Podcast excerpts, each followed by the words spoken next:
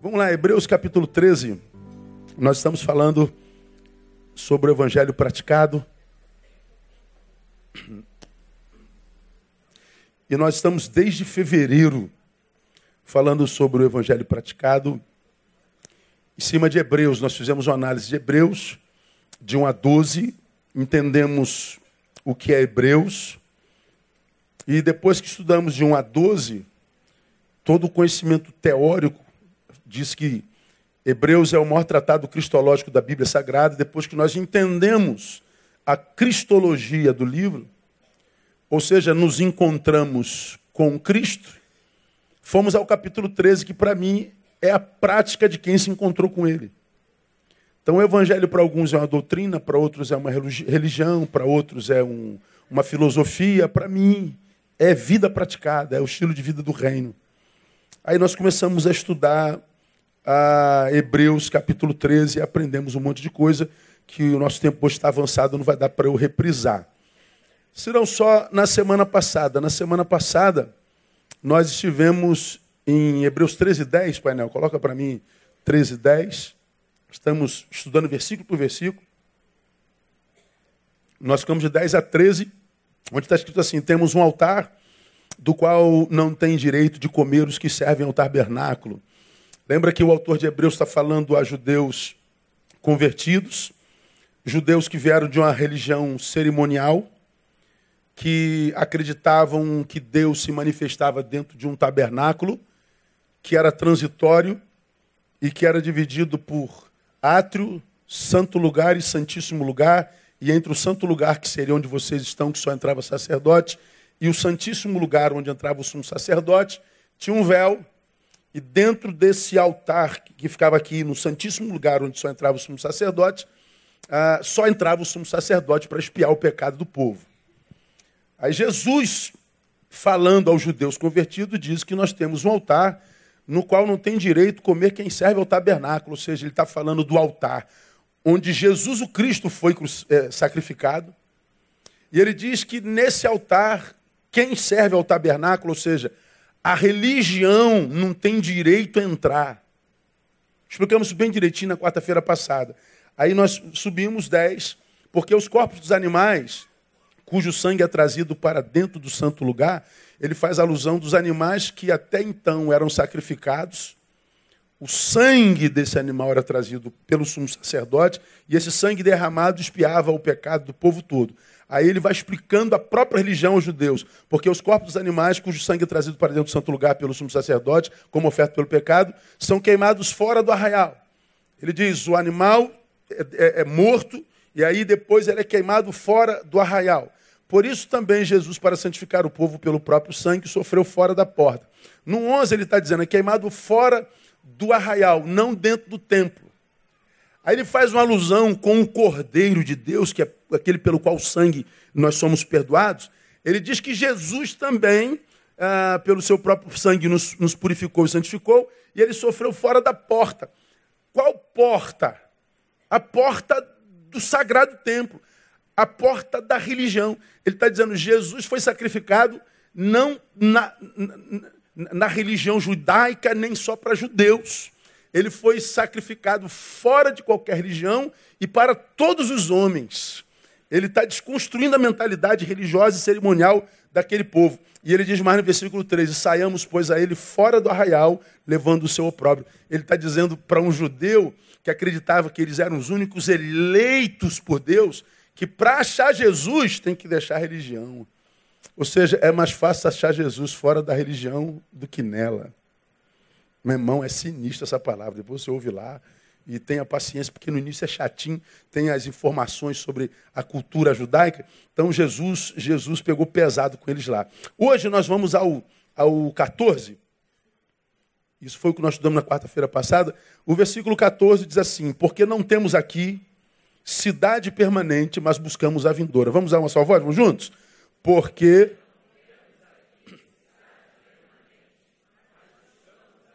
Então, Jesus está dizendo o que para a gente? Que a presença e relação do cristão no mundo e com o mundo é de transitoriedade. É cristão de verdade? Sou. Nasceu de novo? Nasci. Então qual é a tua relação com o mundo? É de transitoriedade. Qual é a, a, a, a, função? Como é a, tua presença no mundo? De transitoriedade. Ou seja, eu estou no mundo, mas não sou dele, estou de passagem.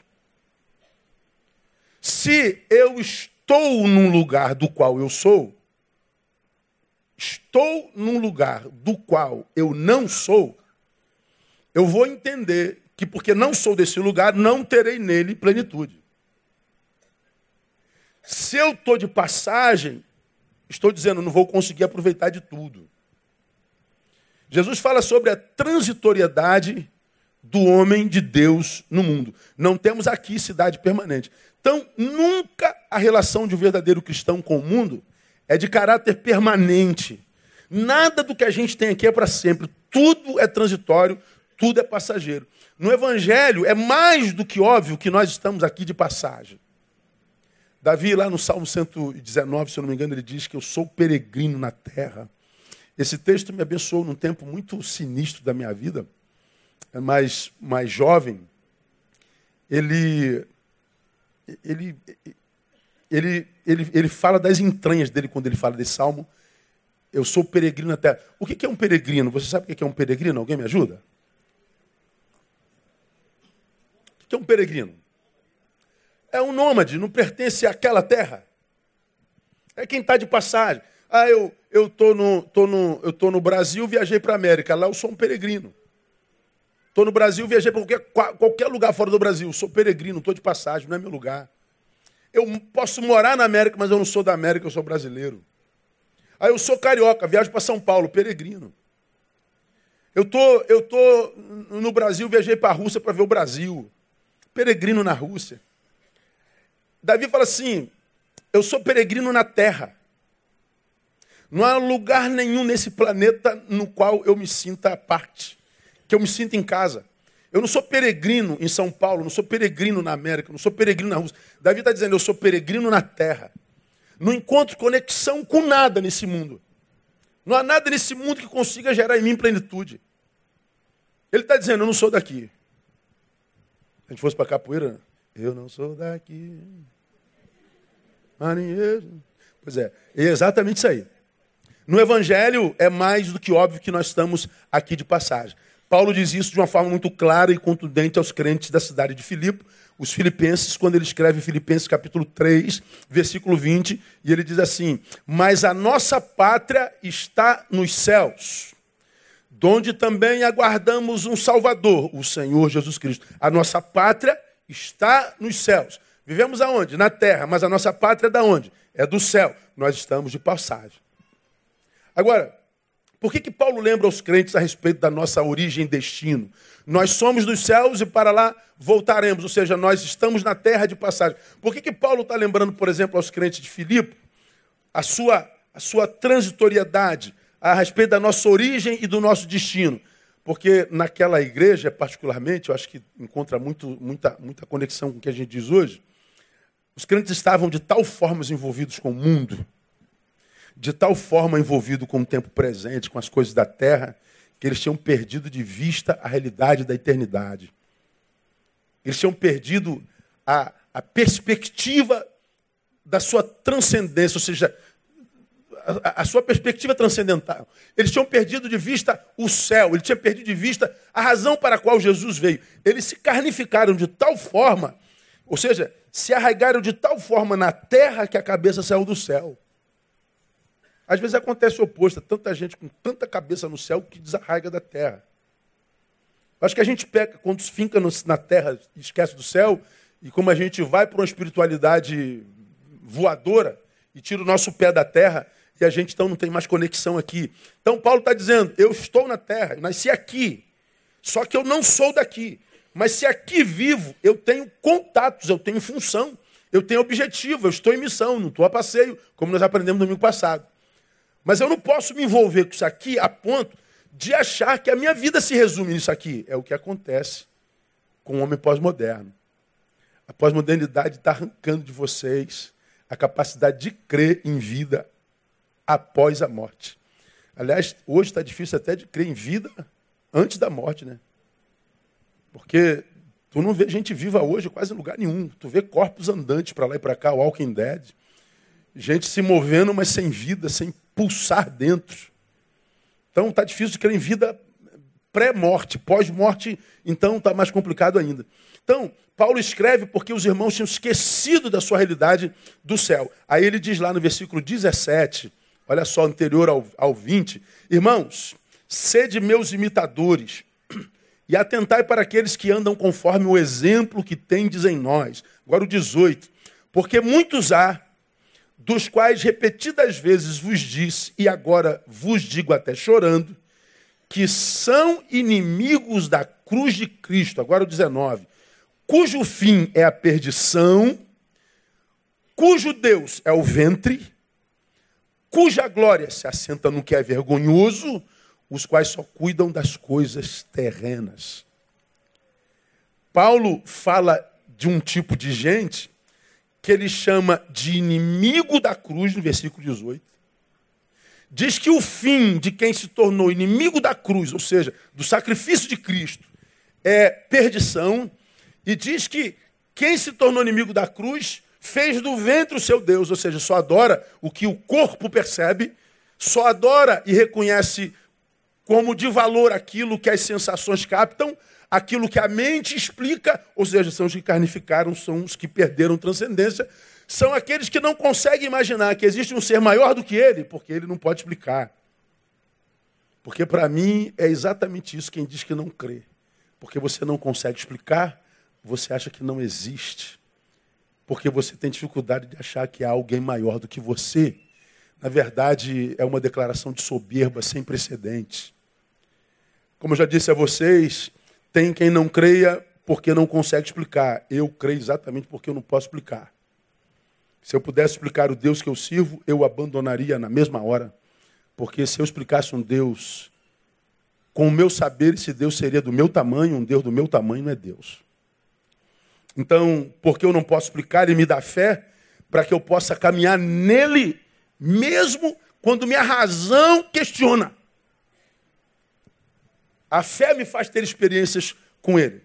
Então, para Paulo, inimigo da cruz não é só quem labuta contra o Cristo, é também quem diz ser de Cristo e perde a perspectiva do destino prometida, prometido pelo Cristo. Ou seja, o inimigo da cruz não é quem joga pedra na cruz, é quem se diz da cruz, mas perde transcendência.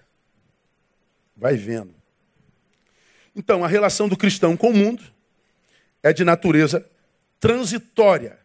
Portanto, qual deveria ser a marca distintiva de um cristão verdadeiro, irmão? Desapego. Como é difícil achar um cristão desapegado hoje. Como a gente briga por por tudo, cara. Como a gente se mata por migalha, a gente se mata por microfone. As pessoas se matam por tapinha nas costas. As pessoas eh, se matam porque disseram gorda. Maculou meu nome. Como a gente briga com família por causa de herança. Qual é a herança que vocês se mataram aí? Ah, tinha um Fusquinha 62. Vocês se mataram por causa do Fusca 62, mataram por causa do Fusca 62. É, tu acha que eu estou brincando? É caso de morte, mas esse fato é verídico. Um irmão matou o outro por causa de um Fusca 62. Eu, eu quase. Vai fazer o que esse Fusca 62, irmão? Agora, sem irmão, vai fazer o quê? Vai viver a culpa de não tê-lo mais e mais vai ver a culpa de tê-lo tirado do mundo por causa de migalha.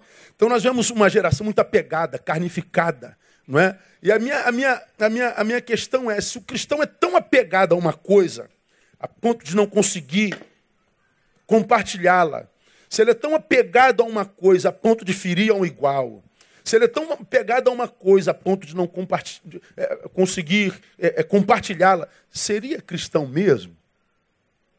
Eu tenho cá minhas minhas dúvidas, mas eu não tenho nada a ver com isso não. Cada um dará conta de si mesmo a Deus. Né? Então, irmãos, esse versículo que a gente acabou de ler em Hebreus está falando sobre a transitoriedade é, relacional do verdadeiro cristão com o mundo. A gente passa por ali, nós fazemos parte disso, mas nós não somos isso. Não é o nosso objetivo final. Não vivemos para isso. Tá certo? Então, é, é, é, só a introdução. Agora, vamos voltar para o texto para a gente entender algumas realidades é, de lá. Porque não temos aqui cidade permanente, mas buscamos as, a vindoura. Então vamos lembrar algumas coisas aqui para a gente entender. Primeiro, lembrar que a palavra foi direcionada a cristãos oriundos do judaísmo. Acabei de falar isso lá no iníciozinho. Ele está falando a judeu o seguinte: nós não temos aqui cidade permanente. Por que, que Jesus, por que, que o autor de Hebreus está falando aos judeus convertidos isso? Porque na cabeça dos judeus estava a ideia de que o Messias prometido, todos os profetas falaram da vinda do Messias, na cabeça dele, o Messias que viria, viria para fazer o quê? Restaurar Israel. Na cabeça do judeu, não estava a ideia de que o Messias restauraria a humanidade, a criação que o Messias não seria uma exclusividade de uma, de uma raça, mas seria o Messias de todos. Bom, os judeus esperam o Messias até hoje. Alguém saberia me informar que ano é o ano hoje judeu? Sabe, Isaías, que ano é? Nós estamos em 2018. 5 mil alguma coisa, né? Eles estão no ano 5 mil e alguma coisa, porque eles não celebram o advento do Messias há dois mil anos atrás. Ou seja, o Messias ainda não veio. O Messias prometido por todos os profetas, que vem restaurar Israel, ainda é o Messias que vai restaurar lá o, aquele pessoal que está lá é, se matando lá. Os judeus que se convertem, eles vêm com essa doutrina, vem a palavra de Deus assim: ó, nós não temos aqui cidade permanente. O Messias que veio, ele não veio para resgatar só Israel, ele veio para restaurar a humanidade. E mais, a destruição de Jerusalém estava há três anos desse escrito aqui, no ano 70. Então, a, a, destruição de Jerusalém seria um trauma muito grande na cabeça dos judeus. Jesus estava preparando o coração daqueles convertidos para a destruição de Jerusalém. Por quê? Os historiadores aquecem, concordam que o livro de Hebreus foi escrito entre 64 e 69. Em 70, o templo de Jerusalém foi derrubado. Em 70, Jerusalém foi completamente destruída. Então o autor, primeiro, prepara o coração dos missivistas para o que acontecia a Jerusalém. Porque na cabeça dos judeus, Jerusalém era o lugar da habitação de Deus. Ou seja, um lugar eterno e indestrutível. Ninguém pode destruir Jerusalém. Ninguém pode abalar Jerusalém. Ninguém pode destruir o templo de Jerusalém. Ora, Jerusalém foi totalmente destruída. Por isso Jesus diz: não temos aqui cidade permanente. Tenham esperança. O exemplo dessa visão judaica, principalmente daquele povo lá, vem da samaritana. Né? Jesus, quando encontra com aquela, semana, aquela samaritana lá no povo, no, no poço, João capítulo 4, ele troca um, um, um, papo com aquela mulher e ela diz: Nossos pais adoraram é, neste monte, ele estava no Gerizim. Vós dizeis, porque ela sabia que Jesus era judeu, que é em Jerusalém. Ou seja, o lugar sagrado, o lugar único de adorar a Deus é Jerusalém. Jesus então responde aquela mulher de uma forma assim muito legal, né? Primeiro, samaritano, vocês adoram o que vocês não conhecem. Nós adoramos que conhecemos, porque a salvação vem de judeus. Mas a hora vem, e agora é, que os verdadeiros adoradores adorarão ao Pai, em espírito e em verdade. Porque o pai procura tais que assim o adorem. É em Gerizim, diz o samaritano. Os judeus é em Jerusalém. Jesus diz, né? nenhum nem outro. Agora é em qualquer lugar. Desde que você seja templo do Espírito Santo. Agora, o lugar sagrado não é Jerusalém. Somos nós. E onde nós estivermos, somos casa de Deus, esse lugar é sagrado. Então, aonde pisa o pé de um cristão, pelo menos deveria ser assim, aquele lugar deveria ser declarado terra santa, porque é lugar de adoração. E a adoração vai além da música, vai além da reunião, né? A Bíblia diz: quer comamos, quer bebamos, quer, fa quer façamos qualquer outra coisa, façamos para quê? Para honra e glória do nome do Senhor. Então, tudo que nós fazemos, fazemos para a glória de Deus. Estou dirigindo, dirijo para a glória de Deus. Estou trabalhando para a glória de Deus. Estou servindo para a glória de Deus. Estou mergulhando na pocinha para a glória de Deus. Estou levando um cachorro para passear para a glória de Deus. A nossa vida é o culto. Não é, não é mais Jerusalém. Então a mulher acreditava, porque a samaritana que era Gerizim. Os judeus que era Jerusalém, não é lá num lugar nem outro. A Jerusalém vai cair. Caiu. Então, é, isso é importante, por isso que, que é, precisava preparar o coração daqueles judeus convertidos. O autor alimenta o coração dos missivistas, portanto, com esperança. não temos aqui cidade permanente, mas buscamos a vindoura. Então, é, isso é, é, é fenomenal, né? É como que o autor dizia assim, ó, a casa vai cair, viu? Jerusalém vai cair. Mas ele está dizendo, ainda que a casa caia, nós hoje somos servos de um Deus que é especialista em reconstrução no nome Vamos aplaudir ele aí, irmão. O que, que é isso? A casa do judeu caiu no ano 70. Depois entra na história lá para você conhecer ah, o que, que aconteceu em Jerusalém em 70. Então vejam, aos mesmos missivistas que ele escreveu A Casa Vai Cair, e caiu em 70, ele escreveu, por exemplo, A Galeria da Fé. Cara, isso é lindo. Bota aí, painel, Hebreus 11, versículos de 13 a 16. Os mesmos missivistas que ele escreveu isso que nós acabamos de ler, a casa vai cair, ou seja, não temos cidade permanente. Ele escreveu a Galeria da Fé, onde está lá os feitos dos homens de Deus. Agora olha o versículo 13, irmão. O que, que Jesus fala lá? O que, que o autor fala para os, os convertidos? Todos estes morreram na fé. Ele está falando dos homens que ele citou anteriormente. Todos esses morreram na fé, preste atenção, sem terem alcançado as promessas. Mas tendo-as visto e saudado de longe, confessaram que eram estrangeiros e peregrinos.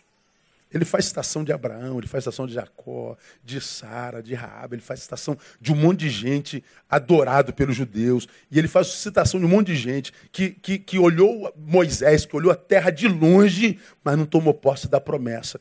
Ah, tendo a é, é, por quê? Confessaram que eram estrangeiros e peregrinos na terra. Bota 14. Ora, os que tais coisas dizem mostram que estão buscando uma pátria. 15. E se na verdade se lembrassem daquela de onde haviam saído, a terrena, teriam oportunidade de voltar. 16. Mas agora, porque não voltaram, desejam uma pátria melhor, isto é, a celestial. Pelo que também Deus não se envergonha deles, de ser chamado seu Deus, porque, leia comigo, porque já lhes preparou uma cidade. No projeto de Deus, não há sem terra nem sem terra. Não é MST espiritual, irmão. MTST não há também, não. Em Deus todos encontram ninho, até o pardal encontra lugar onde morar. Essa, essa, esse acolhimento do evangelho que eu acho maravilhoso. Eu não entendo como é que igrejas pode se dizer de Jesus e não acolhe ninguém. Só vive de reunião, celebração, culto, cantoria, controle, disciplina. Mas a comunidade não sabe que ela existe porque ela não presta para nada, ela não serve, ela não acolhe. Tem pobre, tem criança, tem velho, tem necessitado, tem desabrigado, mas a igreja não acolhe. A igreja não é teto, a igreja não é pão, a igreja não é sal, a igreja não é luz. A igreja é cantadora. Tira ela do lugar onde ela está plantada, a comunidade não vai saber que ela saiu de lá. Porque ela e nada é a mesma coisa. E está escrito lá na frente, Igreja de Cristo. Então eu, eu sou bem desconfiado com essas coisas. Então, esse texto fala sobre a realidade espiritual. Quem deseja uma vida equilibrada não pode desconsiderar a realidade espiritual. Porque a casa está caindo mesmo. Não é só Jerusalém que está caindo. Toda a criação está caindo, está indo por água abaixo. Então, sobre esse, esses, esses versículos aqui, irmão, de Hebreus 11, eu queria tecer algumas considerações para a nossa reflexão é, vivencial hoje. Primeiro, versículo 13, volta lá, painel.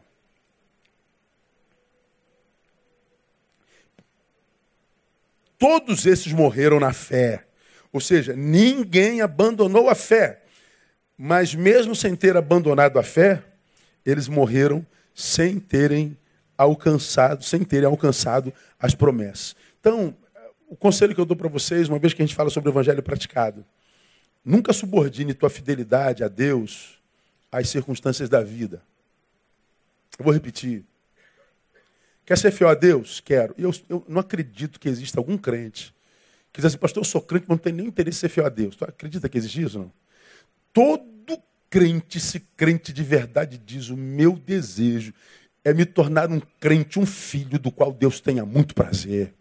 O meu desejo é ver Deus tendo orgulho de mim. O meu desejo é viver para Deus, exclusivamente de Deus. Nem todos conseguem, mas desejam. Se você quer ser fiel a Deus, grave mais uma vez. Não vincule fidelidade às circunstâncias da vida. Ou seja, se as circunstâncias forem boas, eu fico fiel. Mas se Deus permitir que elas mudem, eu abandono Deus. Aí acontece geral, né? Aí você vê os crentes que buscam aconselhamento, a pergunta é sempre a mesma. O que, é que eu posso ajudar, irmão, irmã? Aí ele conta a história todinha. Depois que conta a história todinha de dor ou de descontrole, ou seja, fugiu ao nosso controle, vem a pergunta: por que, que Deus permitiu isso, pastor? A gente não consegue entender a vida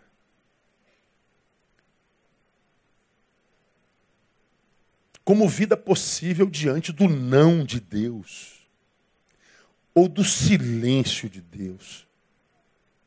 Na nossa cabeça, Deus age mas age segundo o meu parecer.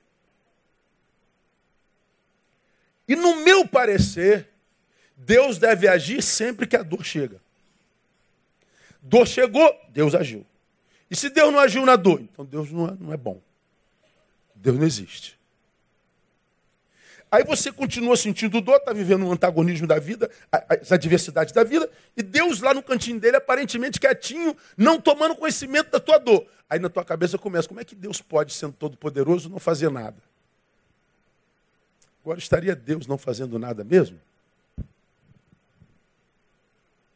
Pois é, para muitos, aspas, cristãos, Deus só pode estar agindo se eu tiver entendendo o seu agir através das minhas percepções, da minha visão ou do meu testemunho ocular. Isso acontece até em culto. Para tantos de vocês, igreja poderosa, é aquela no, na qual, no culto, você se arrepia, você pula, você grita. É aquele culto no qual as tuas sensações testifiquem de que Deus está agindo. Bom, tu veio ao culto, tu não se arrepiou, tu não gritou, não teve vontade de chorar, não, não, tuas sensações não foram abaladas. Então Deus não agiu. Ou seja, o termômetro do poder de Deus são tuas sensações. Mesmo que você tenha se arrepiado, pulado, gritado, babado, grunhido, e tendo saído sem aprender nada, entrou ignorante, sentiu, saiu ignorante e sensitivo. Continua ignorante. O meu povo está sendo destruído porque ele falta conhecimento. Agora, se você vem você tem um culto racional. Você pode até se emocionar, mas com equilíbrio. Você pode celebrar com equilíbrio, mas você senta e absorve a palavra de Deus, que te confronta, que mexe contigo, que te, te, te enche do seu saber. Você percebe que você é como uma bola murcha que está sendo cheia pela, pelo, pelo, pelo birro de Deus ali, pela bomba, e você sai daqui, caramba, é isso mesmo. Mas as tuas sensações não comprovaram nada. Ou seja, se Deus agiu só na tua razão, então Deus não agiu. Porque o Deus dos evangélicos não é racional, ele é sensitivo e epidérmico. É muita burrice. Desculpa aí, irmão. Não tá não, cara. É, é querer se auto é, é muita falta de amor próprio. Achar que o termômetro de Deus é a sensação humana. Essa sensação volátil que a gente tem, que alguém coloca no Face e diz assim, Neil é muito bonito. Aí tu vai com o comentário de baixo, Neil é orelhudo. Num comentário de cima, é no... Opa, peraí, você estava feliz há 10 segundos atrás. Não, agora eu estou odioso. Peraí, você mudou tão rápido. Pois é. E tu acredita que essa sensação inconstante é o termômetro de Deus. Pô, cara.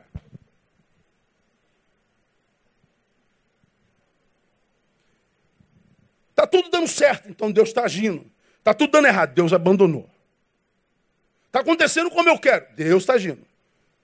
Aconteceu exatamente o oposto do que eu queria. Deus não está agindo. Ou seja, eu sou o termômetro da ação de Deus. Bom, meu irmão, se você é desses, esquece essa religião. Porque você vai ficar pelo caminho mais cedo ou mais tarde. Quanto mais cedo, melhor. Porque pelo menos tu vai, tu, tu vai sentir algum prazer no mundo. Vai se perder. Mas pelo menos na carne tu vai sentir alguma coisa. Porque tu não é de Deus, está na igreja, não sente prazer da, da, igreja. Mas não pode sentir o do mundo. Bom, no mundo, tu não sente da igreja, não sente a minha, mas no mundo tu vai sentir alguma coisa. Agora, é, o texto diz lá: todos estes morreram na fé sem ter alcançado promessas. Por quê? Porque fidelidade e sucesso nem sempre caminham juntos. O texto diz que eles morreram na fé, mas não tiveram sucesso em vida. Morreram em Deus, viram o que haviam prometido de longe, mas disseram: É, eu não consegui isso aqui não, mas o meu coração nunca esteve nisso. A fonte da minha alegria é outra. E a fé que ele plantou no meu coração gerou coração, gerou alegria no meu coração, com isso ou sem isso. Eu posso viver com isso, gostaria de ter vivido, mas não foi da vontade de Deus que eu vivesse. Não tem problema. Não é isso que detém o carinho e o afeto do meu coração. O carinho e o afeto do meu coração. Então não tem como um cara desse perder. Então veja, é, é mais ou menos a, a, aquele exemplo de Jó e a sua esposa, eu já, já preguei sobre isso aqui há algum tempo atrás. Num dia, Jó perde dez filhos, Jó perde todos os animais do campo, Jó perde toda a colheita, Jó perde a casa que caiu, Jó perde a saúde, fica ferida pura.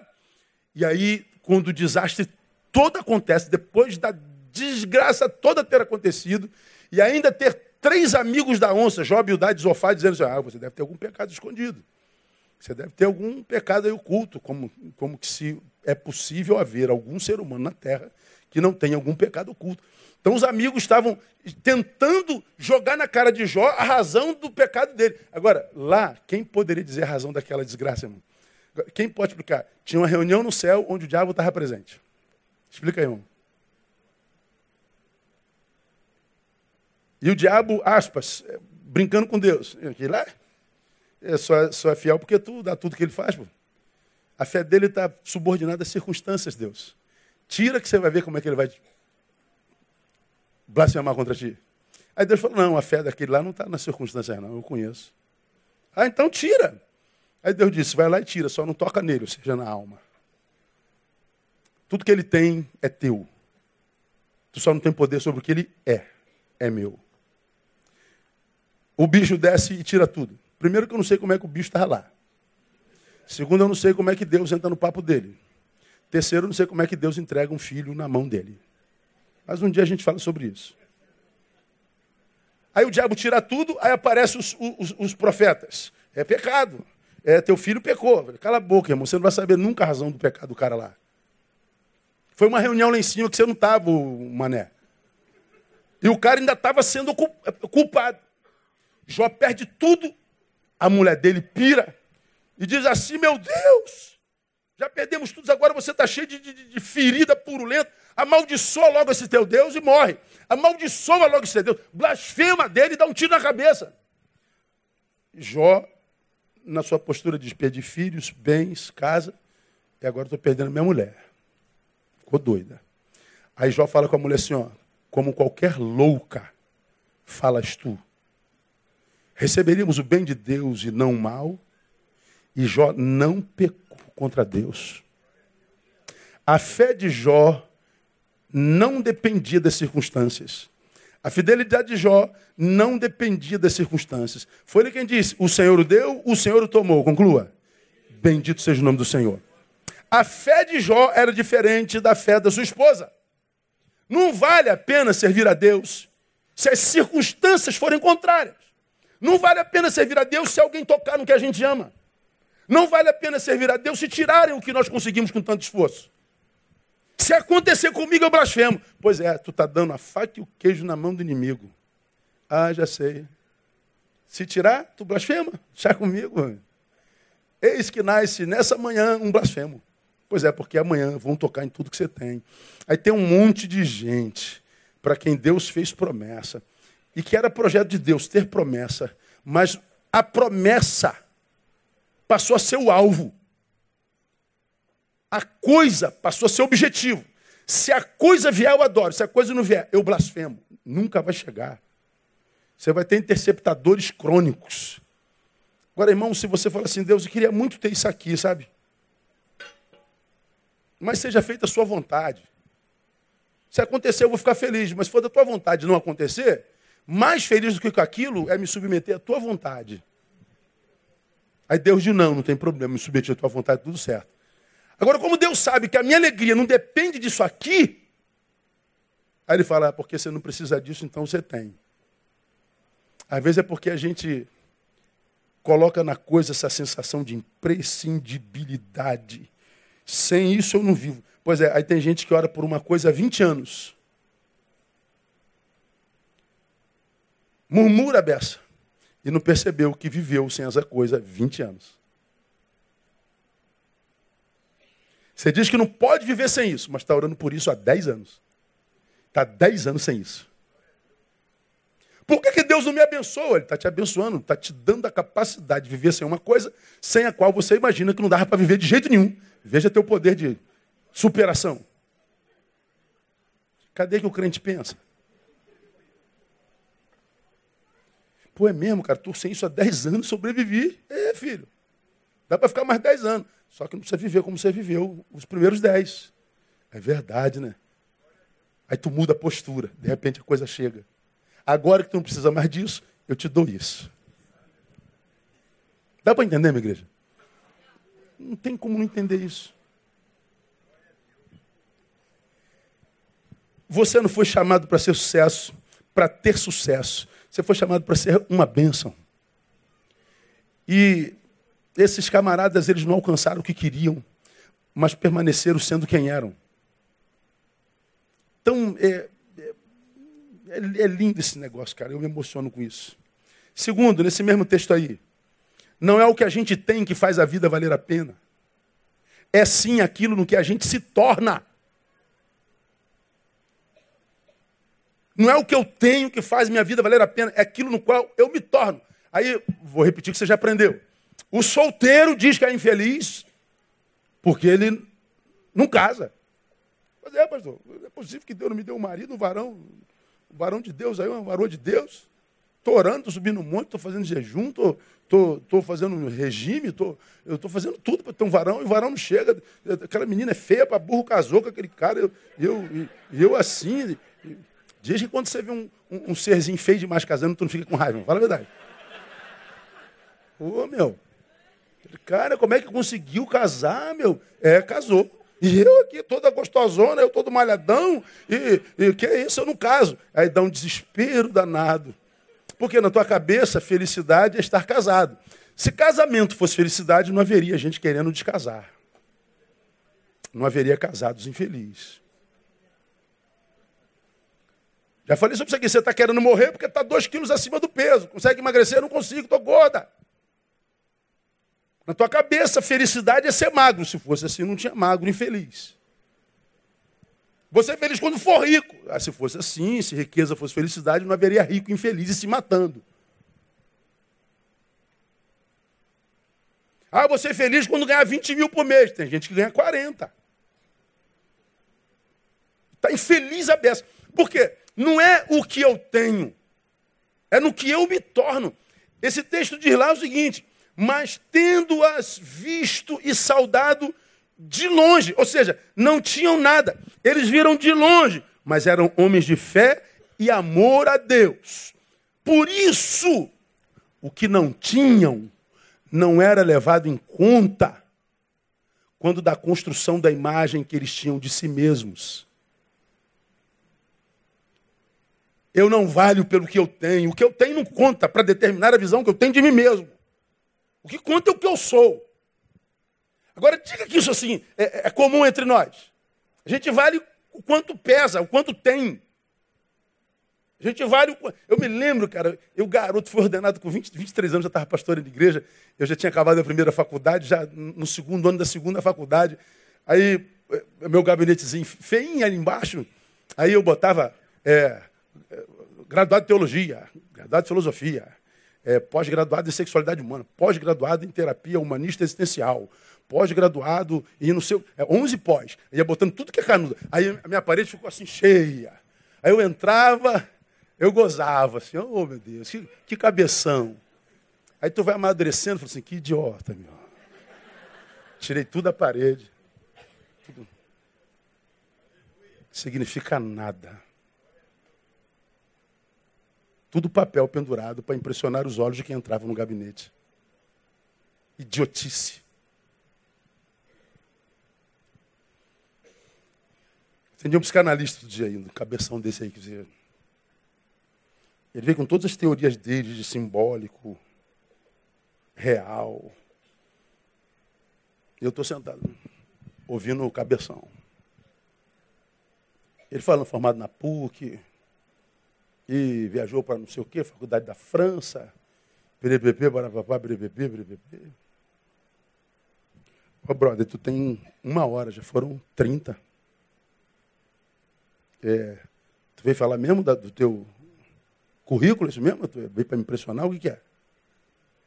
Não, não é bem isso, pastor. É que, ah, então vai direto ao assunto. Se você soubesse a razão da tua desgraça, você não vinha aqui. Você está aqui por quê? Porque o teu saber não está te ajudando na tua miséria. Ser como eu é psicanalista e ajuda o teu aconselhando, mas não está servindo para você, não é isso aí? Ô pastor, pega leve aí, vou pegar. Mudou o curso. Aí ele começou a falar dele. Esqueceu da profissão, esqueceu do canudo. Começou a falar do sujeito.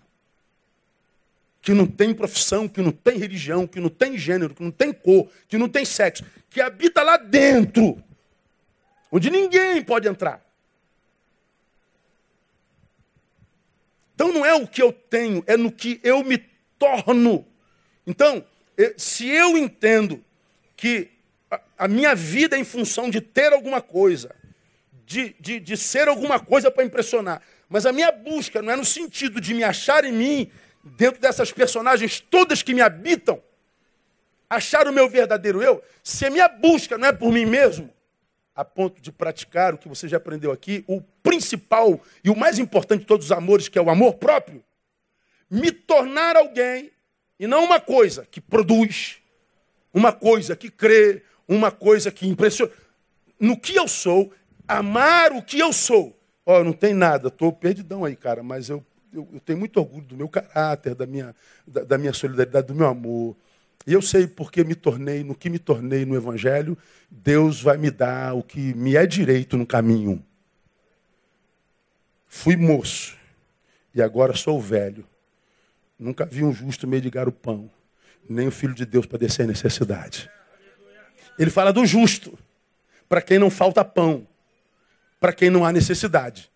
Ele está dizendo que é o justo, ou seja, aquele que se encontra, ele provê. Mas buscai primeiro o reino de Deus, ou seja, descubra quem você é nele. E as coisas? Ah, vai ser acrescentado. Agora, o homem sem Deus está atrás das coisas. Consegue todas as coisas, mas se perde no meio delas. Primeiro eu tenho uma coisa, essa coisa agora que me tem. Para mim, irmão, viver o evangelho hoje não é questão mais de fé, de inteligência. E, e a pós-modernidade quer enfiar na minha cabeça que quem crê é burro. Que quem crê que é o bitolado. Que o cabeção é quem impressiona no Instagram, no Facebook. Quem manda textozinho de Nietzsche para lá e para cá. O que morreu, o maluco. Por que será que temos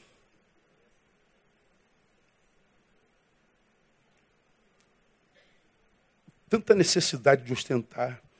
Porque será que o que temos conta tanto na construção da nossa imagem?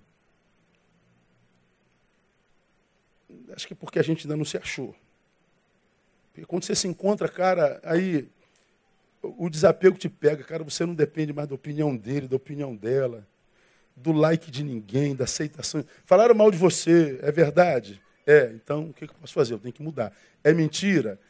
É, então não posso me importar. Se é verdade, não podemos nada contra a verdade, eu não posso ficar chateado. Se é mentira, eu não posso ficar chateado porque é mentira. Então não vai te atingir mesmo. Então, nunca subordine tua fidelidade a Deus às circunstâncias. Não é o que a gente se faz que faz a vida valer a pena, no que a gente se torna. Três, se o que perdemos foi por amor a Deus, a recompensa e a honra virão da mão do próprio Deus. Se o que você perdeu na vida, perdeu na vida porque você investiu na tua relação com Deus, não tem problema, a honra vem dele. Fique tranquilo, pode ter certeza. Aí o 16 lá, bota 16. Mas agora desejam uma pátria melhor. A promessa não alcançaram. Mas o sonho não acabou. Querem a celestial. Pelo que também Deus não se envergonha deles de ser chamado seu Deus. Porque já lhes preparou uma cidade. Isso aqui, eu gosto demais disso. Já lhes preparou, ou seja, Ele mesmo preparou. Saber que Deus está preparando algo para mim. Ou seja, o presente é de dor, é verdade. E o presente de dor ainda acontece. Mas o futuro já está pronto. Já lhes preparou. Meu irmão, o que Deus tem para você já está pronto. O, o, o que não está pronto somos nós para tomar posse. Lembra, cara? Aí nosso tempo acabou. Puxa vida. Seu filho está fazendo dois anos hoje. Não tem nenhum pai que dê uma nota de 100 reais de presente. Porque o filho não está pronto para reconhecer o valor intrínseco de uma nota de 100. Dá até um brinquedo que custa mil. Ele está capacitado de, de, de, de, saborear o valor do brinquedo, mas da nota não. Então o filho de dois anos nunca vai ganhar uma nota de dois reais. Agora, esse moleque fez 15 anos. Ele quer um brinquedo de mil ou uma nota de cem? Ele quer a nota, porque o brinquedo ele não vai brincar mais, não serve mais. Então, há tanto de Deus pronto para nós, ele já preparou, mas a gente não cresce para tomar posse. Olha, o que Deus tem para tu, aqui, está aqui, está pertinho. Ó. Não, eu tenho que crescer. Quanto mais eu cresço, mais perto eu estou. Deus vai me abençoando a proporção do meu crescimento. Leite vos dei por alimento, porque comida sólida não podia suportar. Eu dei leite, mas a rabada estava pronta. Eu dei leite, mas a buchada de bode estava pronta.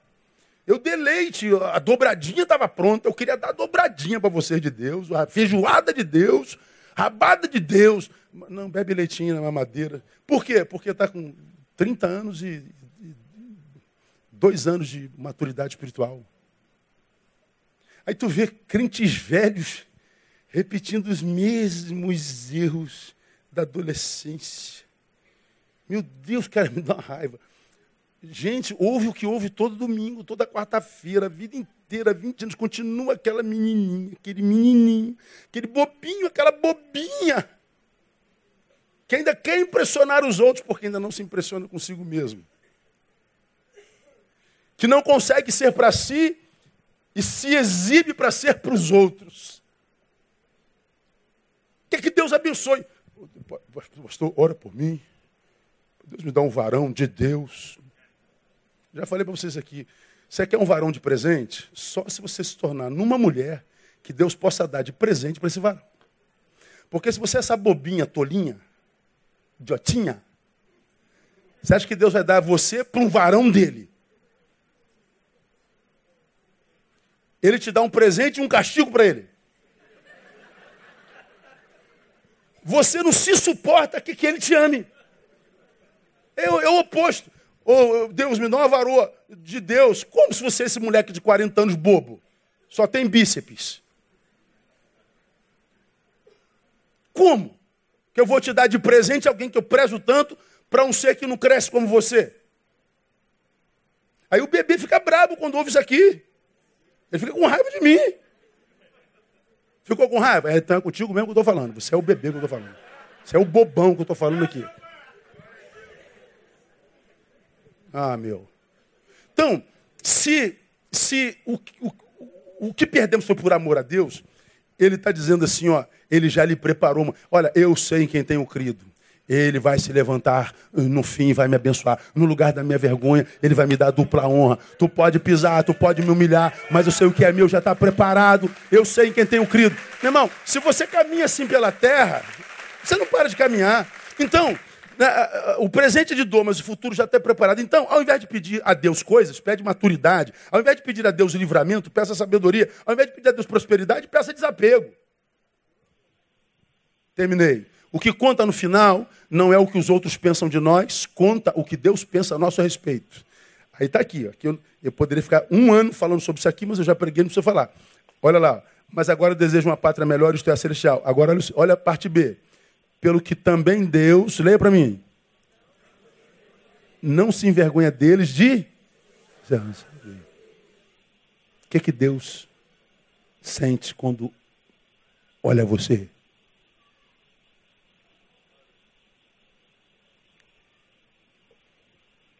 O que conta no final não é o que os outros pensam. Falei sobre isso domingo. Já que você não suporta viver sem aplauso, escolha de qual mão você quer os aplausos. Aí citei duas mil pessoas, quatro mil mãos te aplaudindo. Para você obter aplausos de quatro mil mãos, basta que você se torne um artista. Faça o curso de teatro do mover, que você vai ser aplaudido pelos homens.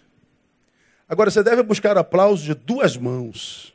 O aplauso dos céus. Se, se o céu te aplaude, o inferno e os homens podem se levantar contra você. Se levantam para cair. O céu te aplaudiu. Não há como derrubar a quem Deus resolveu abençoar. Não há como se levantar contra quem Deus resolveu colocar de pé. Deus não se envergonha de. Quando eu pensei nisso aqui, irmão, me veio à mente Pedro. Senhor, eu estou pronto a ir, a ir, preso contigo, a morrer contigo. Pedro, você está pronto para ser preso, para morrer comigo? Não, eu morro. Eu vou morrer contigo, Pedro. Tu vai me negar? Nunca, jamais. Não, vou te dizer mais, tu não vai me negar uma vez, tu vai me negar três vezes. E antes do galo cantar logo mais. Ele não acreditou em Jesus. Pedro tinha uma visão de si, Jesus tinha outra visão dele. Jesus é preso, passa uma mulher disse, era um de eu, não. Mas ah, você estava com ele. Ah, não, não. Três vezes ele nega. Quando ele acaba de negar a terceira vez, o que, que o galo faz? Galo rouco. Uma vez eu brinquei, acho que Pedro nunca mais comeu galinha na vida. Ele tinha síndrome do canto do galo. Ele não podia mais ouvir galo, porque o galo lembrava da desgraça que ele era. Agora põe-se no lugar de Pedro. Jesus ressuscita, chama Pedro. Reúne os discípulos. Ah, não se esqueça de Pedro. Ele cita o nome de Pedro. Ele senta com Pedro, que o negou três vezes, e faz três perguntas a Pedro similares. Qual foi a primeira pergunta? Pedro, tu me amas? Lembra, há três dias atrás, ele disse que não conhecia. Pedro, tu me amas? Sim, Senhor, tu sabes que te amo. Jesus disse: Pastorei as minhas ovelhas. Perguntou a segunda vez. O que, é que ele perguntou? Pedro, tu me amas? De novo. Sim, Senhor, tu sabes que te amo. Que te amo. Pastorei as minhas ovelhas. Jesus faz a terceira pergunta. Qual é a pergunta, Pedro? Tu me amas? Por que, que Jesus perguntou três vezes a Pedro e não duas ou quatro? Porque três foram as negações. Para cada negação, uma afirmação. Na terceira diz assim, ó. Amas-me? Amas Respondeu-lhe, Senhor, tu sabes todas as coisas. Tu sabes que te amo. Cara, põe-se no lugar de Pedro.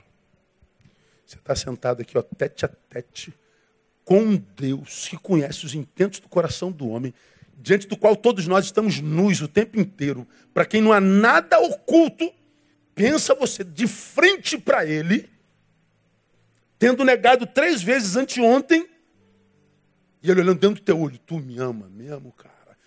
Pedro se entristece e diz, tu sabes que eu te amo. Jesus acreditou nele apacenta as minhas ovelhinhas. Você vai ser o pastor desse rebanho. Lições: quem ama, trai. Pedro amava e traiu. O amor de Deus não nos retira a humanidade. Mas o que faz com que um amante de Deus o traia, como posso trair o seu amo? O que faz com que alguém que ama Deus o traia é a imaturidade. Por que a imaturidade? Porque a imaturidade é o que impossibilita a negação do si mesmo. Negue-se a si mesmo. A imaturidade não permite que o si mesmo seja negado. O si mesmo em alta acaba com o discípulo, por quê? Porque o si mesmo tem o senso de autopreservação. Cheio de mim, nego a ele. Tu estavas com ele. Jesus estava indo para a forca, aspa, ia morrer. Não, não conheço. Medo de morrer. Quem tem medo de morrer não está pronto para viver a plenitude em Deus. Você tem medo de ver tua imagem morrendo diante dos homens. Se você tem medo de ver a, a tua pessoa sendo rejeitada. Se você tem medo de ver morrendo algumas amizades. Esquece a plenitude da vida de Deus, filho. Se você ainda tem um si mesmo que precisa ser likeado, adorado, exibido, babado, curtido, esquece a vida plena de Deus. É a tua imaturidade que te faz perder o que Deus tem para você. Mas Deus é leitor, sobretudo, de corações e não de ações. A ação de Pedro foi de negação, mas o coração de dele estava firme. Foi um lapso. Ainda que as atitudes de Pedro condenassem, seu coração sincero diante de Jesus o absolveu. Então eu posso ter pecado, sem crise, porque Deus conhece meu coração. Ele sabe quem sou eu. Davi teve lá na cama de Batseba. Aí Deus no bem-aventurado homem a quem Deus não imputa pecado. Corpo de Davi estava na cama com Batseba, seu coração nunca esteve lá. Quer dizer que eu posso pecar? Não, não estou dizendo nada disso. Estou dizendo que Deus lê corações. Muitos estiveram na cama de outros e Deus esmagou a vida se lhe fechou. Quem ama trai, o que faz com que um amante de Deus o trai maturidade. Deus é leitor, sobretudo, de corações e não de ações. Jesus e Deus nunca desistem de quem o traiu. O que ocorre é que nem sempre o traidor se perdoa, né? Judas.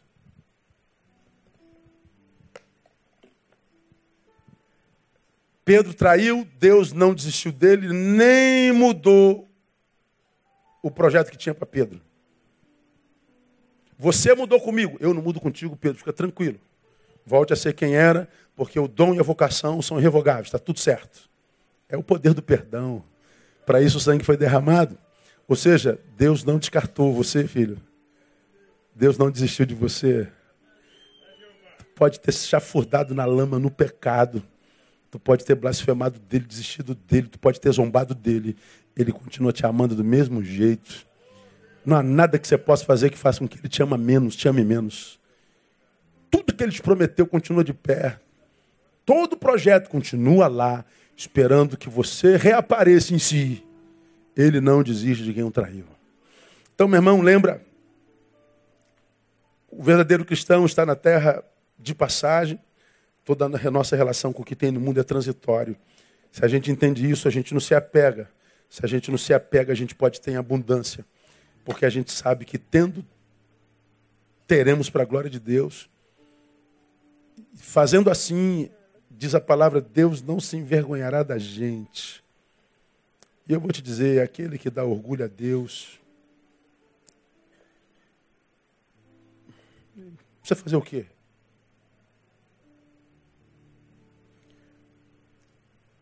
Pense em alguma coisa que você possa fazer para impressionar Deus. O que? O que você pode fazer que Deus não faça melhor sem você? O que você possa dar a Deus que não tenha sido Ele mesmo quem te tenha dado? Então não é o que eu faço, é o que eu tenho, é o que eu sou. A Bíblia diz que é uma coisa que Deus não pode. O que é isso, pastor? Tem alguma coisa que Deus não pode? Pode. Tem alguma coisa que Deus não pode. O que? Rejeitar um coração quebrantado. Um coração quebrantado não desprezarás a Deus. Então, meu irmão, eu não sei com quem é essa palavra, mas eu sei que essa palavra é para alguém. E se essa palavra é para você, volta para casa. Volta para Deus.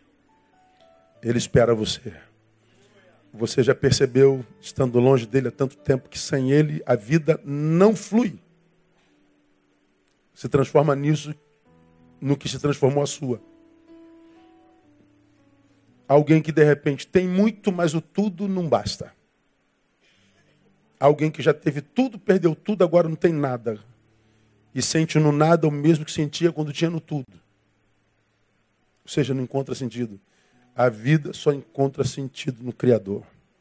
Que Ele te abençoe, que Ele nos abençoe, que Ele nos dê graça para ser para Ele no mundo. Vamos aplaudir a Ele, vamos ficar em pé. Vamos embora.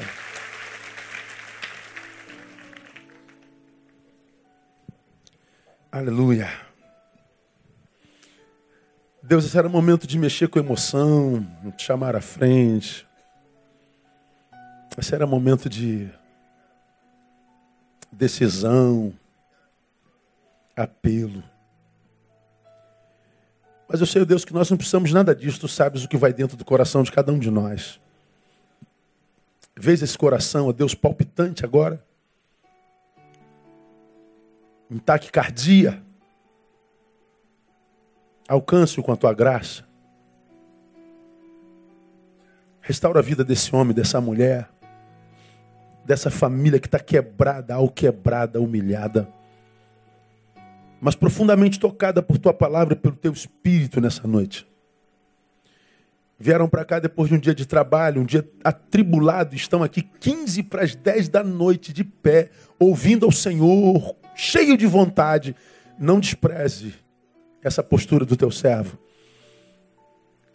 Se ele não vem no altar, por falta de tempo, visite o Senhor no seu leito nessa noite.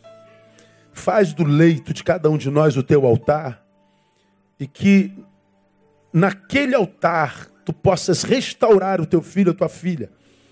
Sobretudo, restaurando o amor próprio. Restaurando a imagem do Senhor nele, nela. E tu ganhas mais um filho, mais um adorador. E o mundo ganha mais um ser humano saudável. Faz isso, Pai. E agora que vamos da tua casa, leva-nos para nossa, guardados debaixo da tua mão poderosa. Anulamos todo intento das trevas contra qualquer um de nós. Que todos os que daqui saírem, todos em casa cheguem sãos e salvos. Que tenham uma noite reparadora de sono e o restante de semana abençoada na tua presença. No nome de Jesus eu oro e abençoo o teu povo. Amém. E aleluia. Melhor aplauso. Um abraço no teu irmão. Até domingo, permitindo o Pai.